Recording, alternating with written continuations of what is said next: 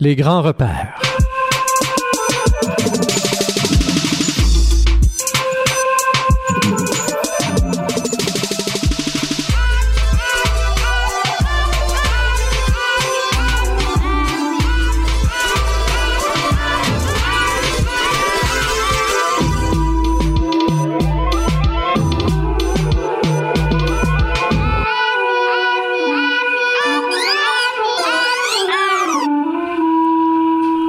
Bonsoir à tous, euh, chers auditeurs. Rémi Perra avec vous pour la prochaine heure dans le cadre de l'émission Les Grands Repères, émission dans laquelle euh, on se penche justement sur euh, des points importants de notre histoire ou encore de, la science, de la philosophie ou autre. Et j'ai côtoyé aujourd'hui, je pourrais dire, le petit livre. C'est un tout petit, tout petit, tout petit livre, mais un petit livre qui a beaucoup d'impact parce qu'il s'intitule Mille coups de fouet Raïf Badawi parce que j'ai osé parler librement. Et euh, donc, on va ensemble lire des passages finalement de ce fameux blog pour lequel Raïf Badawi a été condamné, je vous le rappelle, à 10 ans de prison, 1000 coups de fouet et 270 000 dollars euh, pour avoir créé un blog qui s'intitulait Libérer les libéraux saoudiens. Le thème du jour, le repère du jour, le grand repère du jour, c'est la liberté d'expression. Liberté d'expression qui, chez nous en Occident, est redevenue vraiment un sujet d'actualité euh, depuis que Charlie Hebdo a été bombardé, qu'on soit pour, qu'on soit contre, etc. Mais c'est justement, c'est redevenu un sujet d'actualité. C'est redevenu euh, un sujet de débat. Et on a tout un projet de loi là ici au Québec autour de cette liberté d'expression. Liberté d'expression qui, à mon humble avis, se doit d'être total. Ce doit d'être total, sauf l'incitation à la violence, comme on le retrouve très bien dans la loi canadienne. Mais au-delà de ça, à partir du moment où on donne le droit au pouvoir, que ce soit le pouvoir étatique, le pouvoir religieux ou le pouvoir militaire, à partir du moment où on donne le droit à un de ces pouvoirs-là de pouvoir nous dire non, non, non, ça, euh, t'as pas le droit de dire ça, t'as pas le droit de demander ça parce que ça, euh, ça m'offusque d'une certaine manière, ça me remet en question surtout, et les pouvoirs détestent être remis en question. Hein. Et on, voit, on voit qu'il y a une tendance de plus en plus forte dans notre société à vouloir de plus en plus lécher le message, contrôler le message, à un point tel que, sans que plusieurs de vous s'en soient rendus compte, du côté d'Ottawa, par exemple, pendant le règne conservateur, euh, ce qu'on a eu, c'est une diminution continu du nombre de journalistes qui pouvaient poser des questions à M. Harper, Premier ministre, alors qu'au tout début de son règne, il s'était dit là, que contrairement euh, aux libéraux, lui allait être d'une grande transparence et tout ça. Et, au final, ben, la transparence, elle a pris une drôle de couleur, une couleur un peu opaque finalement, puisque à la fin de son règne, euh, si je me souviens bien, ce sont deux journalistes seulement qui pouvaient poser des questions, des questions qui en plus euh, étaient connues d'avance, puisqu'il fallait transmettre la question en question au... La question en question, c'est pas très joli, enfin. Il fallait transmettre la question au euh, responsable des communications du premier ministre et lui lui donner son aval ou non. Et une fois que, bon, on avait eu là, la bénédiction du responsable des communications, si on s'avisait, si on s'avisait de changer la moindre virgule là-dedans, eh bien, on pouvait être banni le lendemain. Ah, ça finissait là. Ça finissait là, on pouvait être barré. Et plusieurs journalistes comme ça ont été barrés pour avoir déplu au pouvoir de M. Harper. Eh bien, c'est la même chose dans le pouvoir militaire, c'est la même chose dans le pouvoir religieux. Il faut faire attention à ça, parce qu'à partir du moment où on passe d'une colonne, une colline, pardon, une colline parlementaire qui pouvait poser des questions, là, des journalistes qui sont là pour un scrum qu'on appelle. Donc oui, le, politicien se fait bombarder sur mille et un sujets, souvent autres que le propre de sa conférence de presse, parce que tel ou tel sujet vient de débarquer dans l'actualité et c'est là-dessus qu'il faut avoir des réponses. Il n'y a aucun politicien qui aime ça, qui aime ça. Mais c'est ça, la démocratie. C'est c'est un des piliers de la démocratie que cette possibilité de poser des questions et de remettre en question. Et c'est extrêmement fragile si on leur donne la permission de pouvoir euh, nous enlever ce privilège-là, eh bien, évidemment, en 10-15 ans environ, on peut tous se retrouver dans des dictatures politique, militaire ou religieuse. Et Raif Badawi le dit lui-même en introduction euh, de, son, euh, de, ce petit livre qui lui est consacré, donc Mille coups de fouet, Raif Badawi, euh, parce que j'ai osé parler librement. Il le dit lui-même dans la conclusion, Chère lectrice, cher lecteur, si vous êtes en train de, si vous êtes à lire ces lignes, c'est que vous voulez savoir ce qui m'anime. Il y a des gens qui pensent que j'ai quelque chose à dire. En revanche, il en, il en est d'autres qui se voient en, qui ne voient en moi qu'un être ordinaire, dont les articles ne méritent pas d'être traduits ni publiés. Moi, je ne vois ici que cet homme à l'allure fragile, qui a miraculeusement survécu à cinquante coups de fouet, châtiment reçu à cause des articles que vous êtes en train de lire, et administré au milieu d'une foule ravie qui scandait Dieu est grand. En effet, le tribunal m'a d'abord condamné à mort pour apostasie de l'islam, puis la sentence a été pardon, allégée et commué en dix ans de prison assorti de mille coups de fouet et d'une lourde amende d'un million de rials, environ 270 000 dollars. J'ai passé environ trois ans à écrire ces articles, j'ai été fouetté et ma femme et mes trois enfants ont émigré à l'étranger suite à l'intensification des pressions qu'ils subissaient. Si ma famille et moi avons enduré de telles épreuves, c'est simplement parce que j'ai osé exprimer ma pensée. C'est à cause de chacun des mots de ce recueil que tout cela est arrivé. Et donc je vous invite à bien écouter ce qui va être dit là. Pourquoi? Parce que ce qui va être dit dans les prochaines minutes de cette émission et donc dans les prochaines pages de ce livre, ce qui va être dit là n'a rien de révolutionnaire. Et c'est sans la liberté d'expression. Hein? Lorsqu'on la bafoue, la liberté d'expression, lorsqu'on donne le droit euh, au pouvoir de, restreindre la liberté d'expression à un point tel qu'il faut absolument télégraphier les questions avant de les poser, eh bien, l'étape d'après, là, c'est peut-être ça. C'est peut-être tout ce qui est écrit dans ce livre-là que nous n'aurions nous-mêmes plus le droit de, de dire ou d'écrire. Alors, c'est pour ça euh, que c'est si important, justement parce que ce n'est pas révolutionnaire, mais que ça remettait certaines choses en question. On commence. En page 19, une astronomie conforme à la charia. Ça a été, c'est sur le site web Al-Bilad le 7 septembre 2011. Un prédicateur survolté a expressément requis que les astronomes soient châtiés. Selon lui, nous sommes depuis quelques années victimes des erreurs commises par les astronomes qui trahissent la perspective religieuse et, si nous ne réfutons pas le, principe des calculs astronomiques, cette science ayant toujours existé, nous nous, opposons à la remise en cause de la dite perspective. Il a ajouté que certains de ces astronomes ne sont que des amateurs. Alors comment ose-t-il contredire des experts religieux qui ont 30 années d'expérience dans ce domaine et ont commenté leurs recherches euh, quand eux et ont commencé pardon leurs recherches quand eux n'étaient que des enfants? Point à la ligne. En réalité, cet auguste prédicateur a attiré notre attention sur un point qui nous avait jusque-là échappé, à moi et à mes honorables lecteurs, c'est qu'il existe des astronomes religieux. Quel joli, quel joli, nom insolite, car au gré de ma modeste expérience et de mes recherches non négligeables dans le domaine de l'univers, de son origine et des planètes, je n'ai jamais rencontré ces termes. Je, conseille donc à l'Agence spatiale américaine, la NASA, d'abandonner ses télescopes et de s'en remettre à nos astronomes religieux, dont la vue perçante et la perspicacité surpassent les télescopes défectueux de la NASA. Et nous n'avons pas d'objection à ce que quelques-uns de leurs savants astronomes viennent en délégation étudier et enrichir leur savoir auprès de nos astronomes religieux et bien entendu chanter leurs louanges.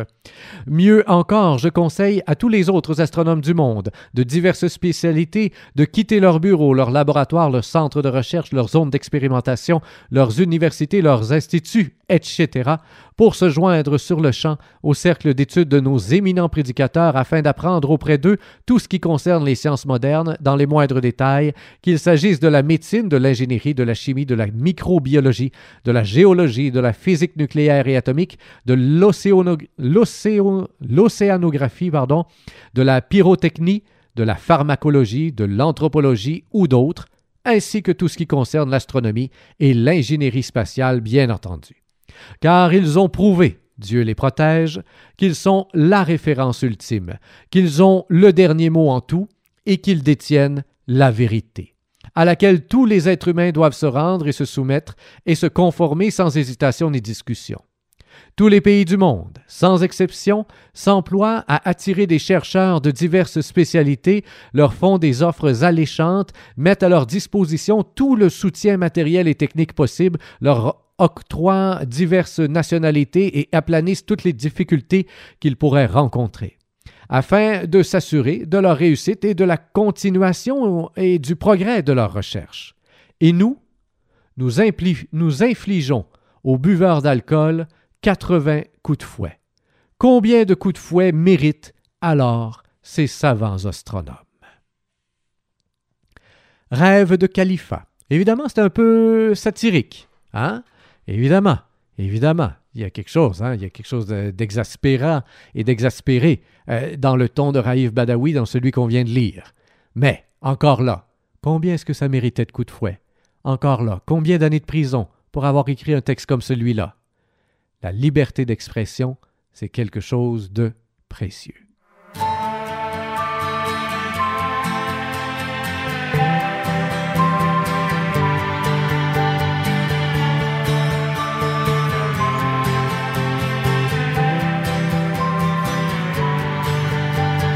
In the dark of graveyard chatter, in the light of freedom's call, in the heat of any matter, we travel as equals or not at all. Gloom, disgust, class divide, I saw it written on the wall. The only way we can survive, we travel as equals or not at all. You can't be in greater comfort as my pain prevents your fall. The truth will come and tell us, brother, we travel as equals or not at all. And when we get to where we're going, past the divide, past the stall, past the wind that's always blowing. Travel as equals or not at all. In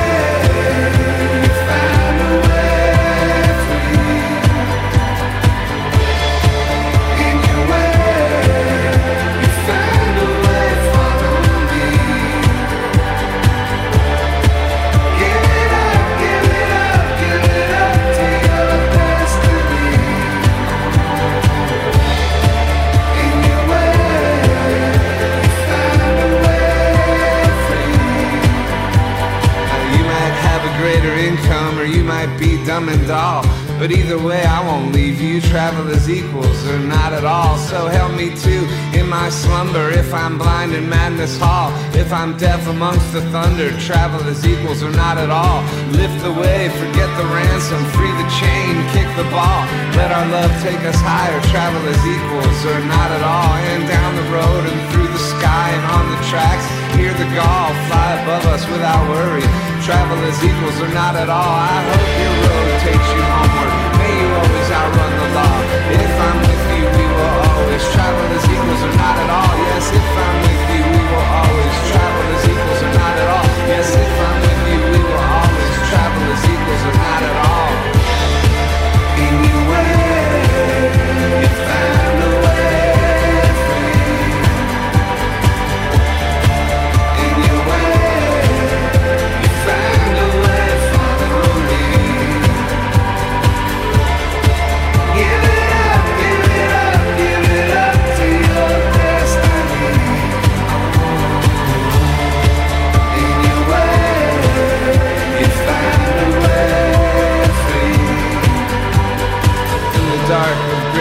chatter, in the light of freedom's call, in the heat of any matter.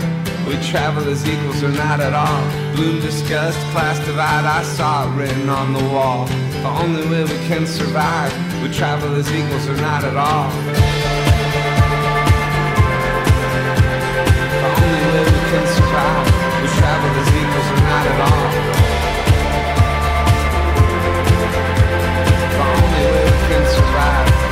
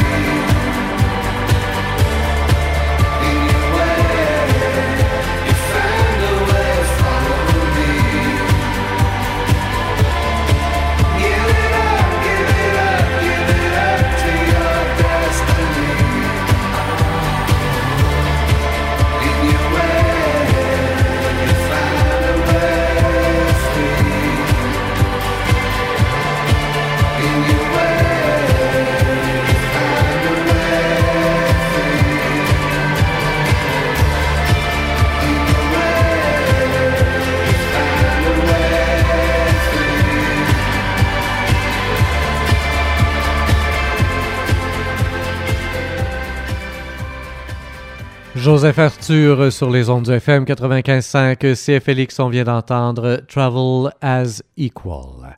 Rémi Perra toujours derrière le micro avec entre les mains ce livre Raif Badawi, Mille coups de fouet parce que j'ai osé parler librement. Rêve du califat, rêve de califat, pardon, paru sur le site web Al-Iwar Al-Mutamaddin. Alors, euh, désolé pour tous ceux qui parlent arabe parmi euh, mes euh, auditeurs. Personnellement, je ne le parle pas, alors je le lis un peu à la française, évidemment. Ça a été publié le 18 février 2012. Dans notre pays, de nombreux activistes islamistes rêvent de réinstaurer ce que nous ont légué le calife abbasside al-Mahdi, les califes omeyyades al-Marmoun et al-Mutawalkil et d'autres califes dont on sait qu'ils ont assassiné leurs opposants sous prétexte d'hérésie et sous couvert d'islam politique. Personne ne leur dénie ici leur droit au rêve, sauf qu'il ne s'agit plus simplement de rêve.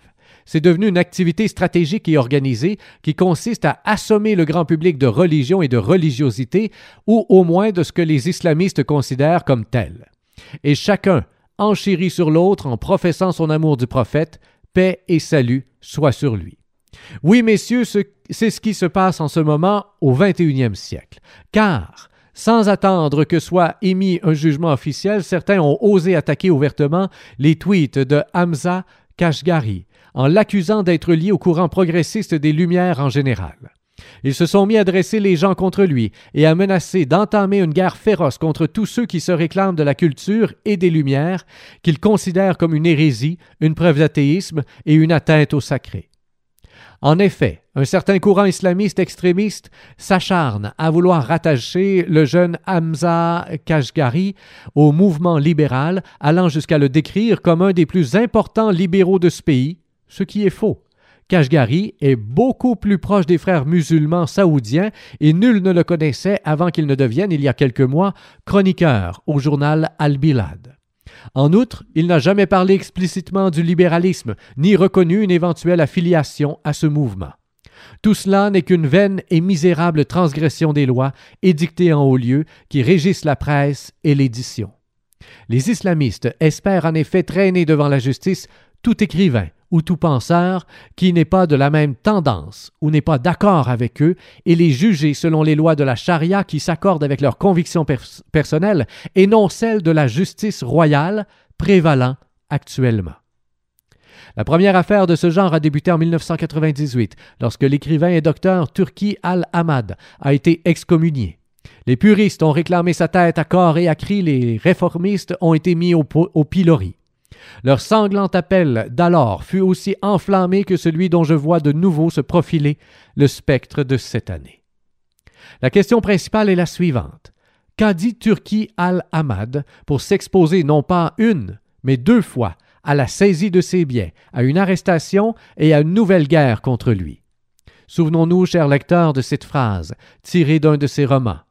Dieu et le diable sont les deux faces de la même pièce.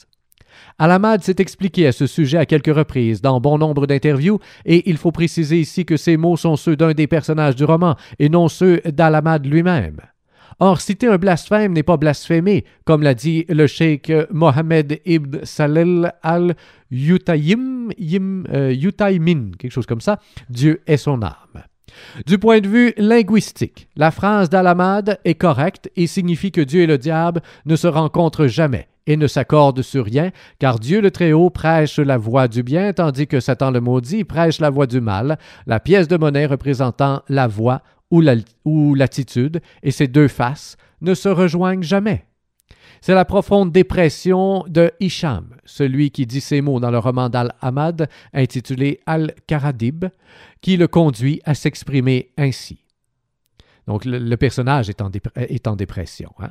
À l'époque, les décideurs, avec une sagesse qu'il nous faut saluer, ont annulé la fatwa de ceux qui criaient à l'apostat et en appelaient au sang, et le sujet fut aussi officiellement clos. Mais le courant islamiste a continué pendant 14 ans à dénoncer dans la sphère publique le blasphème et l'hérésie de Turki al-Ahmad et à répandre la rumeur selon laquelle il représentait un danger. À coup de fausses allégations, en citant seulement la phrase ci-dessus, hors de son contexte et vidée de tout sens et de toute signification. Ce qui souleva les foules contre Alamad dans cette affaire fut que ses détracteurs se saisirent de cette phrase, la postèrent telle qu'elle sur YouTube et omirent de citer le commentaire de l'auteur dans lequel il expliquait en détail le rôle de la phrase dans le roman, montant ainsi l'opinion publique contre lui et réussissant à embrigader les petites gens et les pauvres. Je me souviens d'un incident lorsque Alamad s'est produit au cercle littéraire de Jeddah. De Jeddah. Dans, quand le débat a été ouvert au public, un vieillard s'est approché de l'estrade et a dit ceci. Je jure que je ne connais pas le dénommé Al-Ahmad et que je n'ai pas lu une seule ligne de lui, mais j'ai entendu dire qu'il a écrit ces mots et je suis venu pour que Dieu triomphe de cet individu. Cet homme n'était qu'un simple, qu'un être simple, parmi tant d'autres que ces faussaires de vérité enrôlent en manipulant leurs sentiments et en exploitant l'ignorance des masses. C'était un extrait de Mille coups de fouet. Et euh, nous poursuivons donc la lecture. On est maintenant en page 24. C'est vraiment tout, petit, hein? c'est une mini tablette. Et, c'est quand même ahurissant de se dire que c'est à cause de ces quelques mots euh, qu'il s'est mérité euh, mille coups de fouet. Et il les a pas tous reçus. Fort heureusement, il a reçu les 50 premiers qui ont failli le tuer. À propos de l'anniversaire du 11 septembre, en page 24, c'est paru sur le site web Al-Iwar Al-Mutamadin le 13 septembre 2010. Coïncidant avec les douloureux événements de l'attentat terroriste du 11 septembre qui a coûté la vie à plus de 3000 personnes innocentes, les musulmans de cette ville sinistrée demandent la construction d'un complexe islamique comprenant une mosquée et un centre social dans le quartier même où le World Trade Center s'est écroulé sur les victimes de ce jour fatal. Ce qui m'attriste en tant que citoyen appartenant, sans en tirer aucune gloire bien entendu, appartenant donc à cette terre dont sont issus ces terroristes, c'est l'audace des musulmans de New York, audace qui frise l'impudence et qui ne tient aucun compte des milliers de personnes qui sont mortes ce sombre jour, ni de leurs familles. Ce qui m'attriste encore davantage, c'est l'arrogance chauviniste des islamistes lorsqu'ils prétendent que le sang innocent répandu par des esprits barbares et sauvages sous le slogan Dieu est grand ne signifie rien en regard de la construction d'une mosquée islamique dont la mission est d'incuber d'autres terroristes. Sans compter qu'exiger la construction d'une mosquée dans cette zone est une provocation flagrante envers la mémoire collective américaine en particulier et humaine en général, qui n'entérine en aucun cas de telles scènes euh, de massacres généralisés. La question qui s'impose à moi, d'abord en tant que citoyen du monde, puis en tant que membre du territoire dont sont issus ces terroristes, ne porte ni sur cette arrogance envers l'humanité, ni sur cette discrimination raciste en matière de sang humain, mais sur l'obligation que nous avons de nous mettre un tant soit peu à la place des citoyens américains. Aurions-nous accepté d'être agressés par un chrétien ou un juif et sur notre sol, euh, puis euh, de construire une église euh, ou une synagogue sur les lieux mêmes de l'agression? J'en doute fort. En Arabie saoudite, nous interdisons la construction d'églises, bien que personne ne nous ait agressés. Que dirions-nous donc si celui qui voulait construire cette Église avait profané notre sol sacré? Or, n'est-ce pas ce qui s'est passé le 11 septembre, la profanation d'une terre sacrée et d'une nation, l'Amérique? Par ailleurs, ne devons-nous pas nous demander comment il se fait que l'Amérique autorise la présence de prédicateurs islamistes sur son sol alors que nous n'autorisons aucune forme de prédication sur les terres du royaume? Il s'agit là de questions devant lesquelles nous ne pouvons plus faire l'autruche, en prétendant que personne ne nous voit ni ne nous intéresse, car nous faisons bon gré mal gré partie de l'humanité, et nous avons les mêmes devoirs et les mêmes droits que les autres. De la même façon que les autres respectent les différences qui nous caractérisent, nous devons respecter les leurs, et c'est de ce grand principe humaniste que s'est inspiré le roi Abdallah ben Abdelaziz, gardien des deux lieux saints, pour lancer l'importante et prestigieuse initiative du dialogue interreligieux afin que nous soyons tous unis sous le toit de la civilisation humaine. Nous ne sommes donc pas surpris que l'initiative du gardien des deux lieux saints ait reçu un tel accueil dans le monde entier, au point que le roi Abdallah est devenu un exemple et une référence au niveau international, car c'est uniquement grâce à la raison que nous pouvons suivre le rythme d'un monde en perpétuel développement. Respecter les vues de nos opposants est une marque de courage. Prendre en compte les croyances des autres, leurs choix et leur droit essentiel à croire en ce qu'ils croient requiert de nous un certain héroïsme. C'est ainsi que nous comprenons qu'il est tout simplement contraire à toute perspective islamique, religieuse et finalement humaine, que des membres de notre communauté exigent la construction d'une mosquée dans une zone dont le moins qu'on puisse dire, c'est qu'elle est un lourd fardeau pour la mémoire collective américaine et celle de toutes les honnêtes gens du monde. Aux États-Unis, le tissu social et démocratique existant, qui respecte les croyances des autres, la liberté religieuse et le rôle des cultes, aussi différents soient-ils, et qu'ils soient abrahamiques ou non, requiert, en sus de notre plus grand respect et de notre prise en compte des sentiments des familles des victimes, euh, que nous disions avec courage non à la construction de cette mosquée à cet endroit précis, car l'Amérique libre est vaste et accueillante, et on peut construire cette mosquée ailleurs que là. Enfin, il n'échappe à aucun observateur que nos musulmans d'Arabie saoudite ne respectent pas les croyances d'autrui. Pire, ils considèrent les autres comme des apostats, tout non-musulman étant infidèle, et dans un cadre plus étroit, tout musulman non an, euh, embalite, euh, là je ne sais pas exactement euh, comment dire, le embalisme est la plus conservatrice des quatre écoles de pensée religieuse de l'islam sunnite. Voilà. Alors, euh, n'importe qui qui n'est pas musulman embalite, là, eh bien, il est considéré comme dissident. Alors, comment pouvons-nous, avec de tels individus, bâtir une civilisation humaine et avoir des relations normales avec 6 milliards de personnes, dont plus de 4 milliards et demi ne sont pas de confession musulmane?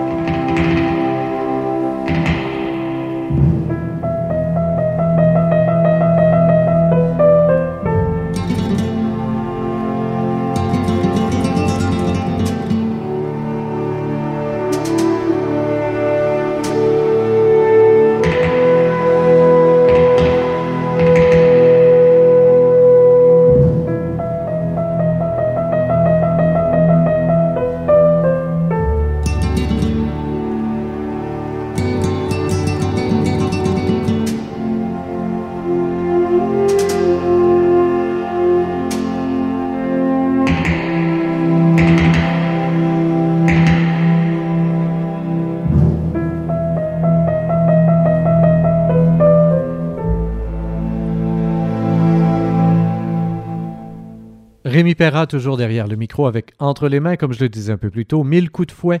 Raïf Badawi, donc, euh, qui euh, nous euh, offre dans un petit livret. C'est à peine si on peut appeler ça un livre. C'est un petit livret d'une cinquantaine, une soixantaine de pages et des petites pages.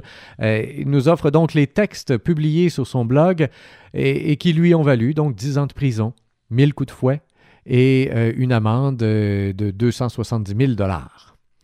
Paru sur le site web Al-Iwar Al-Mutamadin le 12 août 2010, Pense ce que tu veux.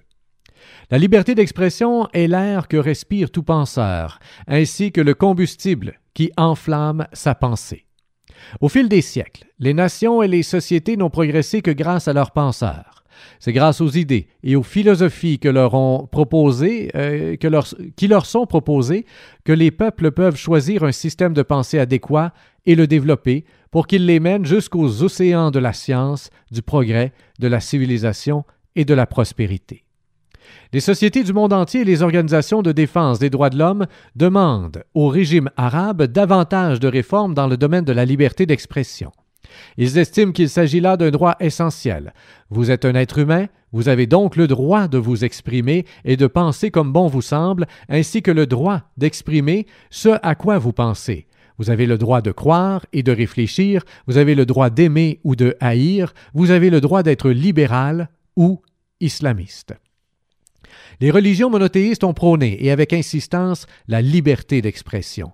Pourtant, le penseur arabe, même lorsqu'il est partisan de la libre pensée, s'est habitué dans ses textes à entortiller ses idées pour les faire passer. surtout si les réflexions éclairées et libres qu'il propose sont considérées comme des apostats et des blasphèmes, puisque dans les idéologies des sociétés arabes, toute pensée libre est un signe de dissolution, de dissidence religieuse et de sortie du droit chemin. Est-ce normal? Bien sûr que non, car le penseur arabe d'une part et la société de l'autre agissent anormalement. Il faut que le penseur exprime ses idées ou sa philosophie de la vie avec sincérité et audace, même si celle-ci comporte quelques erreurs ou nage seul à contre-courant de la tradition religieuse. La société, en revanche, doit s'ouvrir à toutes les formes de pensée et à tous les courants intellectuels, et se réserver un espace pour entendre les opinions des autres, afin de pouvoir les critiquer de manière constructive, en engageant un dialogue créatif avec pour objectif d'évaluer et de développer l'idée, et non de la rejeter sous le seul prétexte d'une différence d'opinion. L'observateur de la société arabe la voit gémir et ployer sous le joug d'un ordre théocratique, qui attend seulement d'elle qu'elle s'incline devant les hommes du clergé et leur obéisse aveuglément. Et de fait, incontestablement, ces sociétés s'astreignent à leur devoir de loyauté au clergé, au point que toutes ces fatwas et toutes ces exégèses deviennent des vérités absolues, sacrées même.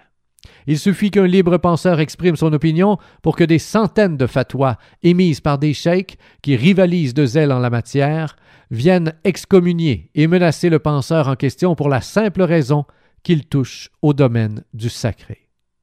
Ce que je crains le plus, c'est que de brillants esprits arabes s'exilent, en quête d'air pur, là-bas, loin des sabres de l'autoritarisme religieux. Page 31. Vivre et laisser vivre. Paru sur le site web Al Jazeera en avril 2012. Bien de ceux qui fustigent le terme libéralisme ignorent en réalité ce qu'il veut dire. Bien plus, ils essaient constamment de répandre auprès du public l'idée que le libéralisme s'oppose à la religion, le plaçant ainsi de fait au, rang des religions. C'est une erreur. En réalité, la plupart d'entre eux s'opposent par principe à tout ce qui est nouveau et à tout ce qui donne à l'homme sa liberté pour ne pas couper l'herbe sous le pied des prédicateurs qui manipulent les esprits et continuent de répandre l'idée que le libéralisme est synonyme de déchéance morale et de dépravation. Dans les sociétés libres, où cohabitent toutes les approches intellectuelles, chaque courant intellectuel peut exposer et diffuser ses idées.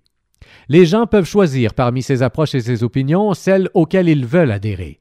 Mais imposer au public une approche intellectuelle unique, une façon de penser unique et une idée dominante qui dénigre sans cesse les autres et clame qu'elle est seule détentrice de vérité, puis prétendre que c'est le public qui rejette le libéralisme, c'est inacceptable. Laissons donc tout le monde entrer en scène et nous verrons alors ce que choisiront les gens. Le libéralisme n'est pas lié au comportement d'un individu en propre. Il n'est pas juste de parler du comportement d'un individu qui se prétend libéral et pratique le contraire, puis de dire voilà ce qu'est le libéralisme, car tout être se représente lui-même et sa pensée ne représente que lui. Le libéralisme n'idolâtre ni l'individu, ni ses sources de référence, car aucun homme ne peut être considéré comme un symbole du courant libéral, et quand les hommes changent leur fusil d'épaule, le libéralisme ne disparaît pas pour autant, parce qu'il ne s'appuie ni sur les références, ni sur les autorités. En bref, je dirais que le libéralisme, c'est vivre et laisser vivre l'autre.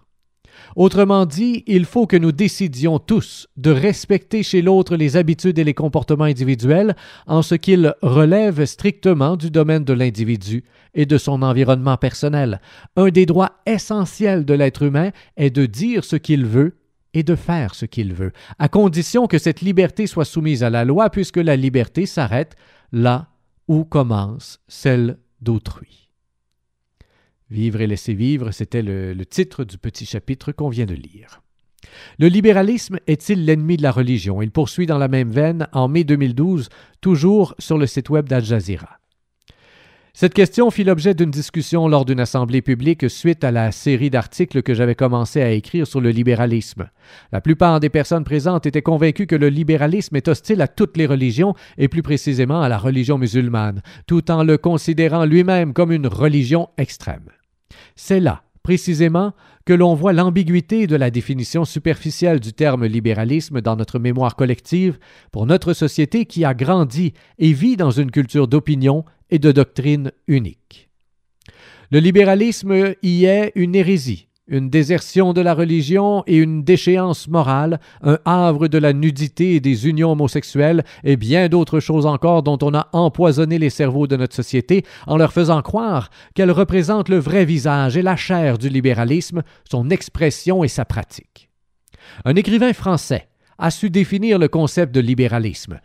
Malgré les multiples acceptions du terme et malgré les transformations successives qui en ont altéré la perception, on peut ramener le libéralisme à l'idée principale suivante.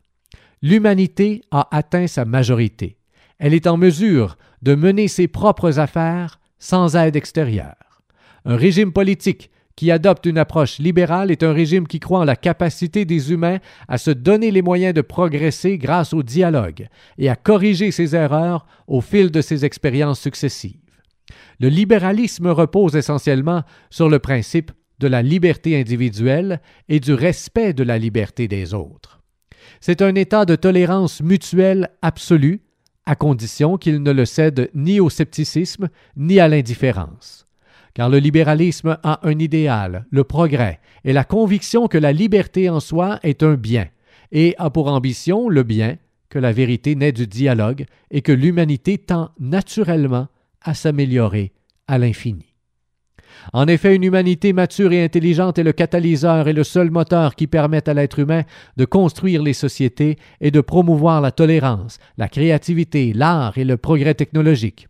Aucune religion, quelle qu'elle soit, n'est liée au développement de l'homme et de la société civile, ce qui n'enlève rien à aucune d'elles, car les religions ne sont que l'expression d'une relation spirituelle, précise et particulière entre l'individu et le Créateur, et le Coran est un grand livre pour le pur culte divin de sorte que les règles juridiques du droit positif sont une nécessité incontournable pour l'homme et la société. La réglementation de la circulation, le Code du travail et les lois qui régissent l'administration d'un pays dans tous les domaines ne peuvent en aucun cas s'inspirer de la religion. Le libéralisme garantit l'expression de toutes les libertés individuelles, y compris le libre exercice du culte, sans infliger à la société la tutelle ou la tyrannie d'une doctrine, et nul n'est contraint d'observer un rituel sous la contrainte ou la force. Cela est pour l'être humain un acquis qui ne doit souffrir ni concession ni laxisme. Ceux qui s'y opposent, ce sont les islamistes et une poignée de membres de l'extrême droite réactionnaire européenne qui se réclament du Moyen Âge, détractrices de la Révolution française et loyales à l'Église et au féodalisme. Dans l'idéal libéral, la religion est un simple choix individuel et personnel. Un État libéral est un État sans religion, ce qui ne veut pas dire qu'il est athée, mais qu'au contraire il garantit à toutes les religions le droit d'exister et qu'il les soutient et les encourage sans aucune discrimination et sans en promouvoir une aux dépens des autres, ni favoriser les convictions d'une majorité. Le libéralisme est aussi une construction cognitive et offre à tous la possibilité d'une existence libre et digne, vision conforme à celle de la religion divine qui toujours prône le bien, l'amour et la paix.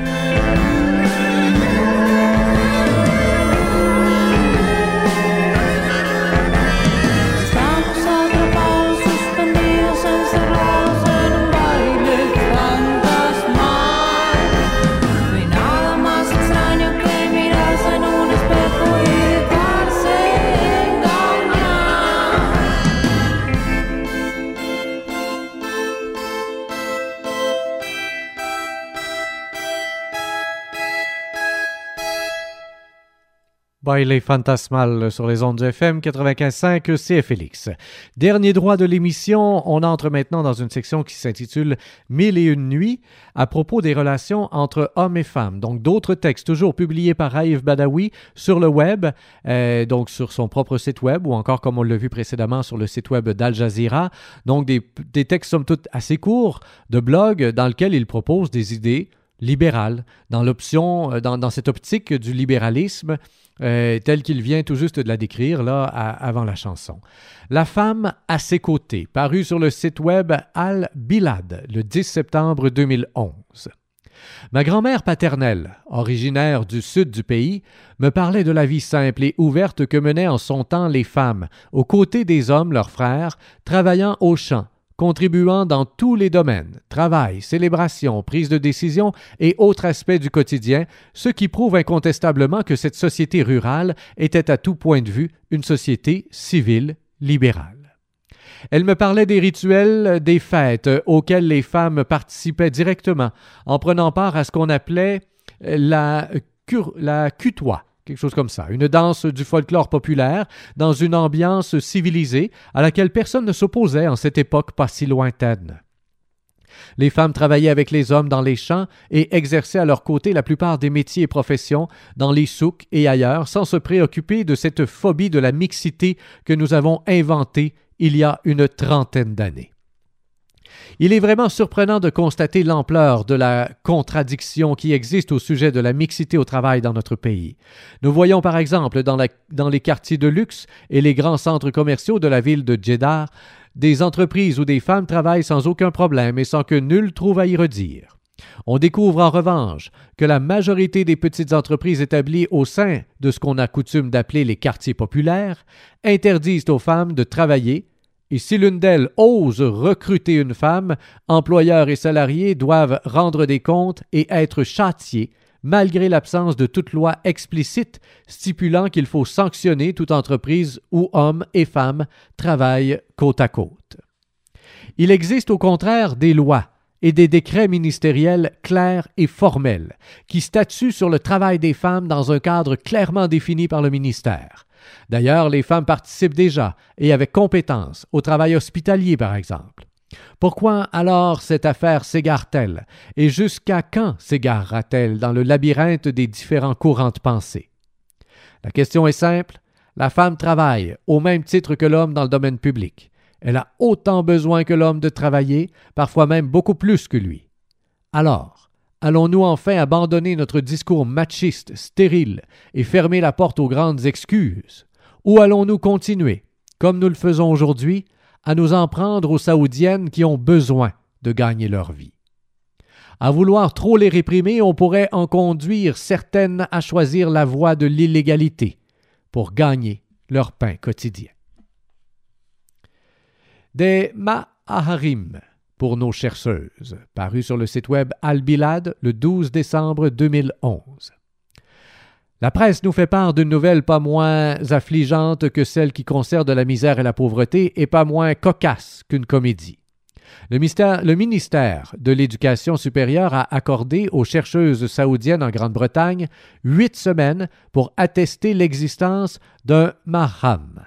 Le maham, c'est le pluriel de, le pluriel de maharim, euh, qui veut dire interdit. C'est un parent qu'une femme ne peut légalement épouser et qui peut donc lui servir de tuteur ou de chaperon.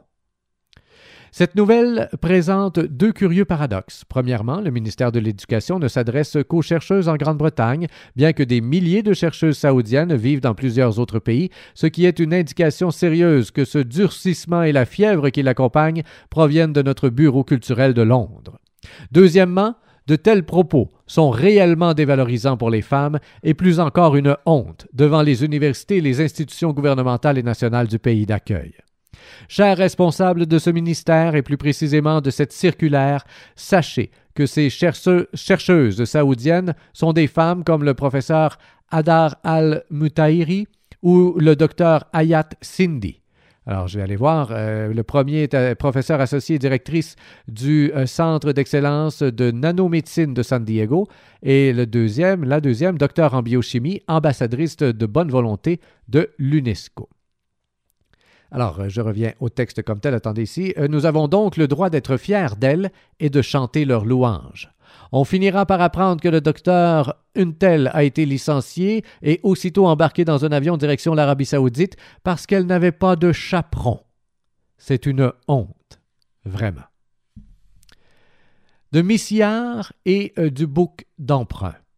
Chacun sait que le mariage a plusieurs noms et plusieurs formes et qu'il existe, outre le mariage légal, d'autres unions qui, bien qu'admises par la religion, sont contraires à la morale et au bon sens.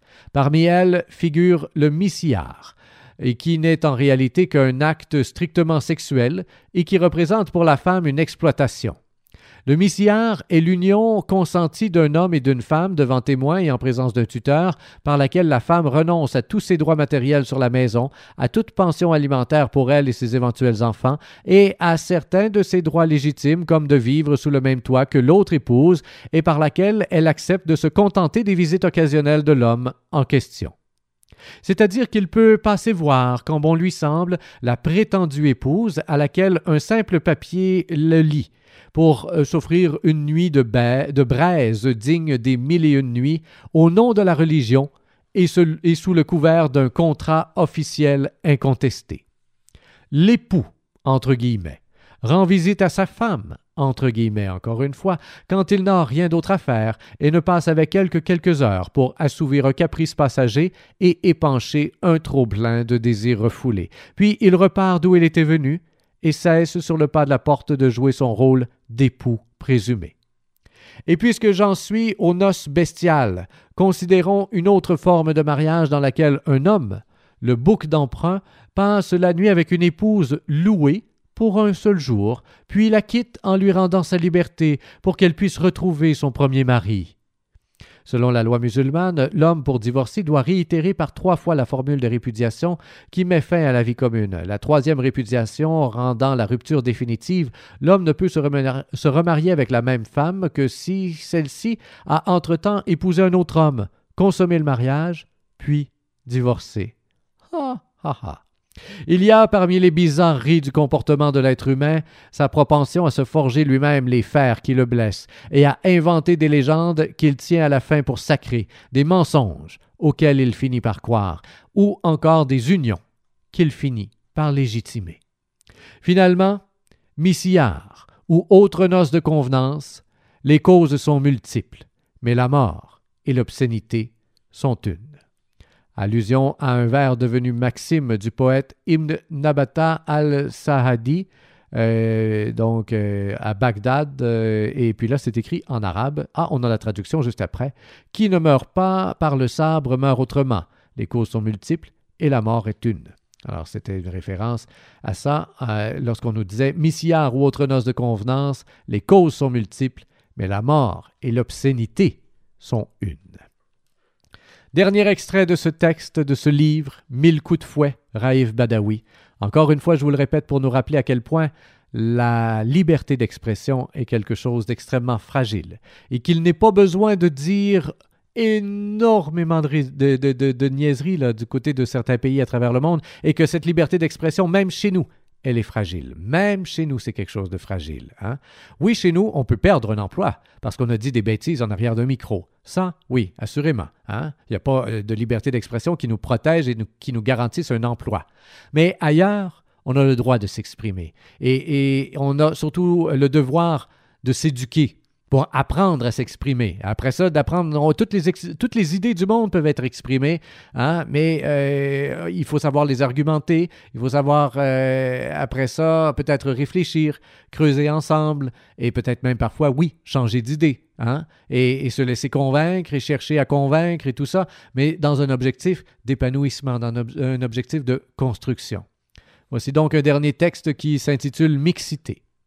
Pour la première fois dans l'histoire de la Foire internationale du livre de Riyad depuis sa création, les organisateurs ont déclaré que l'accès était ouvert tous les jours aux deux sexes, contrairement à ce qui était le cas précédemment. Il faut remercier le ministère de la Culture et de l'Information qui organise l'événement, car, avec ce pas en avant, nous devons clarifier la confusion importante qui règne entre les termes de mixité et de couloir, le malentendu ayant été prétexte à assimiler les deux termes afin de fermer la porte à toute recherche sur ce sujet. Définissons tout d'abord le terme de couloir au regard de la loi. Cela consiste à se retrouver seul avec une personne du sexe opposé dans un lieu clos sans voir quiconque ni être vu par une tierce personne. Il s'agit donc là d'une situation à caractère, extrêmement secret, difficilement décelable et qui pourrait conduire, j'insiste sur le conditionnel pourrait, et donc qui pourrait conduire les deux personnes en cause à se livrer à un acte prohibé. Cependant, la législation ne considère pas la couloir comme un acte proscrit ni interdit et ne prévoit pas de, de sanctions légales. Le prophète, paix et salut soit sur lui, a simplement dit Si un homme et une femme s'isolent, le diable se joint à eux. Ce hadith ne proscrit donc pas la couloir, et n'érige pas en règle générale un éventuel triomphe du diable sur les personnes en cause, car si la présence du diable constituait un interdit légal, on pourrait proposer de proscrire la fréquentation des souks, puisque tous les diables s'y rassemblent. Le terme de mixité s'applique, lui, à la présence d'hommes et de femmes dans un lieu public, comme dans les mosquées, lors des pèlerinages du Hajj ou euh, de la Umrah à la Mecque, pendant les guerres, lors d'événements sociaux, mariages ou autres, dans les transports publics, les universités, les écoles, les lieux de travail, etc. La mixité n'est pas interdite, et celui qui affirme qu'elle l'est déforme la parole de Dieu et de son prophète en interdisant ce qui n'est pas interdit. Car seul le Coran établit ce qui est proscrit. C'est un droit réservé à Dieu et à lui seul, et aucun homme ne peut interdire ou autoriser quoi que ce soit de son propre chef. À l'époque du prophète, paix et salut soit sur lui, les femmes participaient à la prière directement derrière les hommes et sans que rien ne les sépare d'eux, contrairement à ce qui se pratique de nos jours dans les lieux de culte.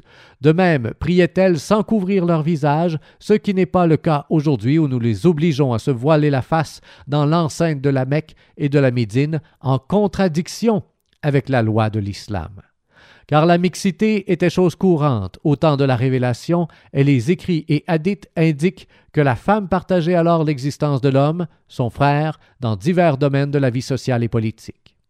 Il est donc désormais de notre devoir de ne plus écouter les voix des extrémistes qui réclament l'interdiction de la mixité non seulement pour ce qui est de la foire du livre, mais encore dans d'autres domaines de la vie courante, et d'offrir la libre concurrence et l'égalité des chances aux citoyens des deux sexes d'un même pays.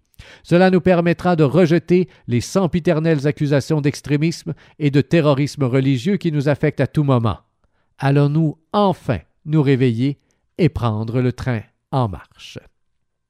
Voilà qui conclut cette émission. Mille coups de fouet parce que j'ai osé parler euh, librement. C'est aux éditions Édito et ça a été publié, attendez ici, c'est à la fin de l'année 2015, hein, c'est ça exactement. Donc en 2015 pour euh, la publication de ce livre. Rémi Perra a été avec vous pour cette émission des grands repères sur les ondes du FM 95.5 CFLX.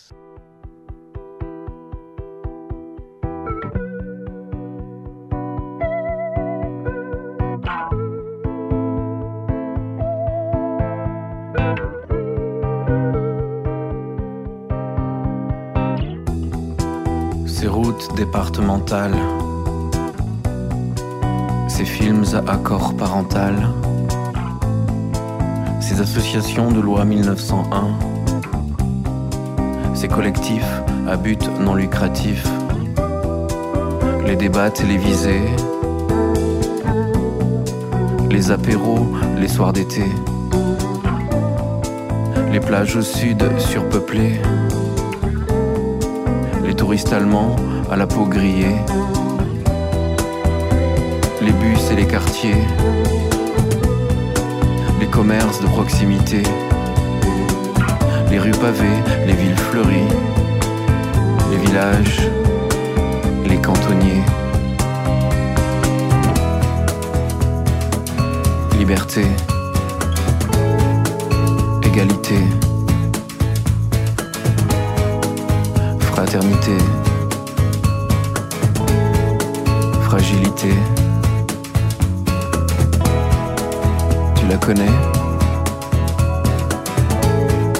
La liberté, l'égalité. Tu la connais?